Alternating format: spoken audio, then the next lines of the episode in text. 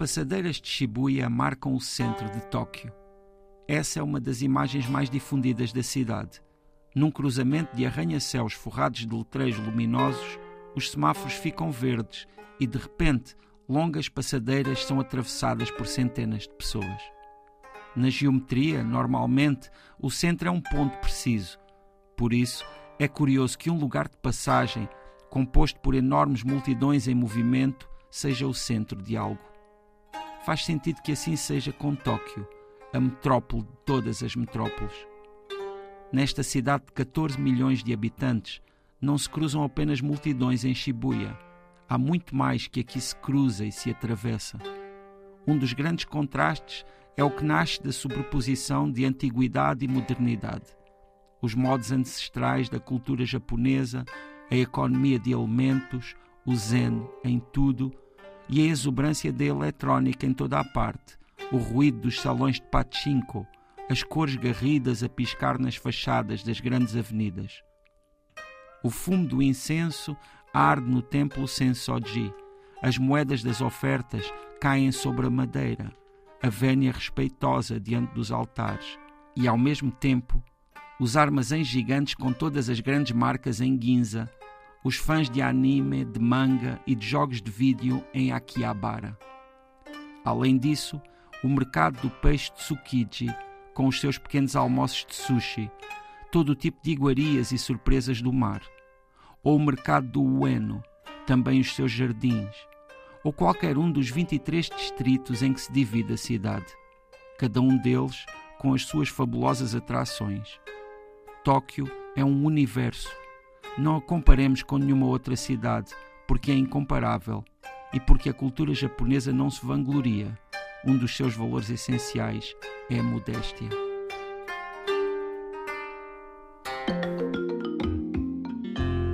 José Luís Peixoto, na crónica de hoje estamos em Tóquio. Acho graça que tenhas destacado em quase toda a crónica, numa cidade com 23 distritos, Tu falas muito das passadeiras. Porque há uma imagem que se associa muito a Tóquio que tem que ver com essa passadeira de Shibuya, que é uma passadeira que realmente é incrível porque juntam-se ali milhares de pessoas. Para já é um lugar muito movimentado, com ruas pedonais que atraem muita gente, com muitas lojas e com pronto, muitíssima atividade. E depois, naquele cruzamento específico, juntam-se ali milhares de pessoas e quando os semáforos abrem todos ao mesmo tempo, é uma imagem realmente incrível e muito marcante de Tóquio, porque, claro, essas pessoas, na sua maioria, são provavelmente japonesas ou pelo menos asiáticas, têm todas aquele ar de Tóquio e depois, claro, também se trata de um lugar que, que é todo ele muito emblemático daquilo que são as imagens que nós associamos a Tóquio. Faz lembrar, assim, por exemplo, uma Times Square ou aquelas zonas de Londres cheias de letreiros luminosos. E, e, naquele caso ali, depois ainda tu, a grande maioria dessas coisas naquele alfabeto japonês, não é? O que dá logo aquele exotismo também particular.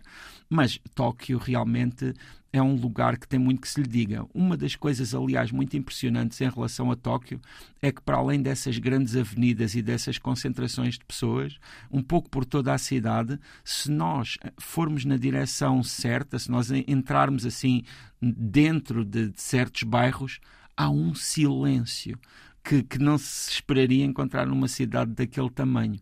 Ou seja, depois também há esses lugares onde se ouve os passarinhos e, e, estamos no centro da cidade de Tóquio, muitas vezes. Tu subscreves a ideia eh, de muitos viajantes eh, de que o Japão, que Tóquio tem uh, uma forma de ser e de estar na vida que qualquer um de nós, mesmo não conhecendo, gosta de lá estar?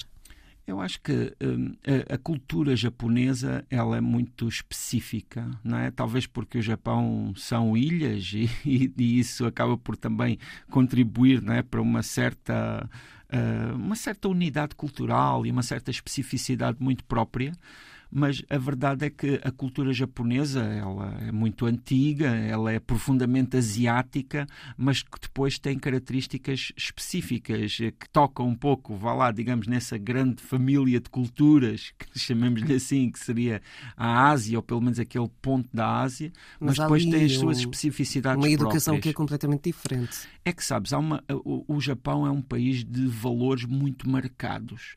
E, e, assim, sob o ponto de vista estético e sob o ponto de vista da organização da sociedade, há um, há um valor que, que é muito presente e que tem que ver com uma certa economia de elementos. Ou seja, o Japão, a cultura japonesa, ela favorece uh, uma certa limpeza, se quisermos, sob o ponto de vista estético, uh, de elementos. Ou seja, não é uma profusão de coisas. Normalmente uhum. são poucos elementos, mas que se valoriza muito a, as suas qualidades, a sua natureza.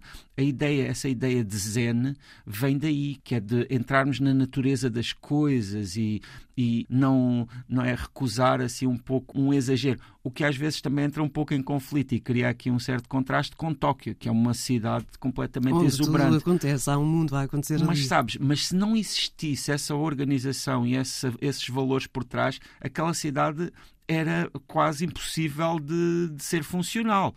Porque, repara, uma das coisas, por exemplo, que é incrível em Tóquio qualquer estrangeiro normalmente fica muito impressionado é, por exemplo, o metro.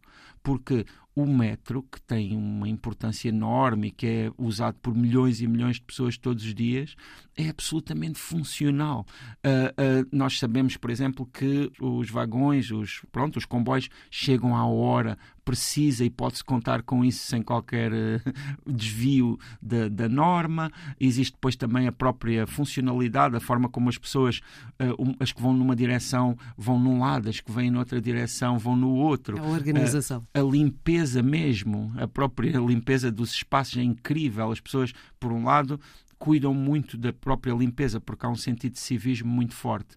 Mas depois também há sempre funcionários ainda a darem uma limpeza extra. Eu acho que, assim, talvez exagerando, mas acho que se cair comida ali pode-se comer, embora seja um lugar frequentado por milhões de pessoas.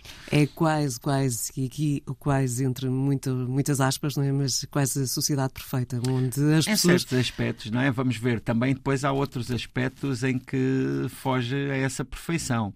Eu acho que nós, por exemplo, sendo portugueses e tendo a cultura que temos, uma das coisas, por exemplo, que pode ir contra as nossas formas normais de, de, de lidarmos uns com os outros é, por exemplo, um certo distanciamento entre as pessoas, é? ou a, a, forma como as relações às vezes têm uma grande quantidade de protocolos que fazem com que as pessoas também se afastam, até dentro uhum. das famílias, por exemplo.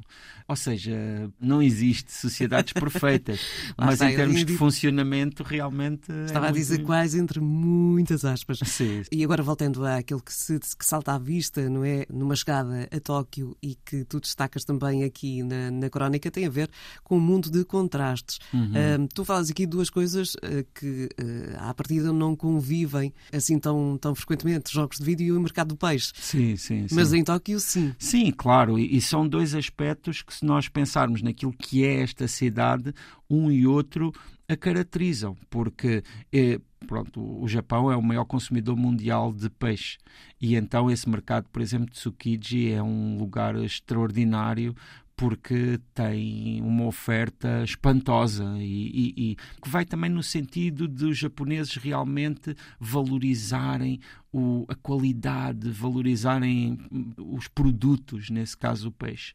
E, mas eh, trata-se de uma, de uma perspectiva tradicional, não é? de algo que tem que ver com, esses, com esse Japão antigo. Mas depois, por exemplo, os videojogos também é, já desde há muito tempo, uma das marcas do Japão.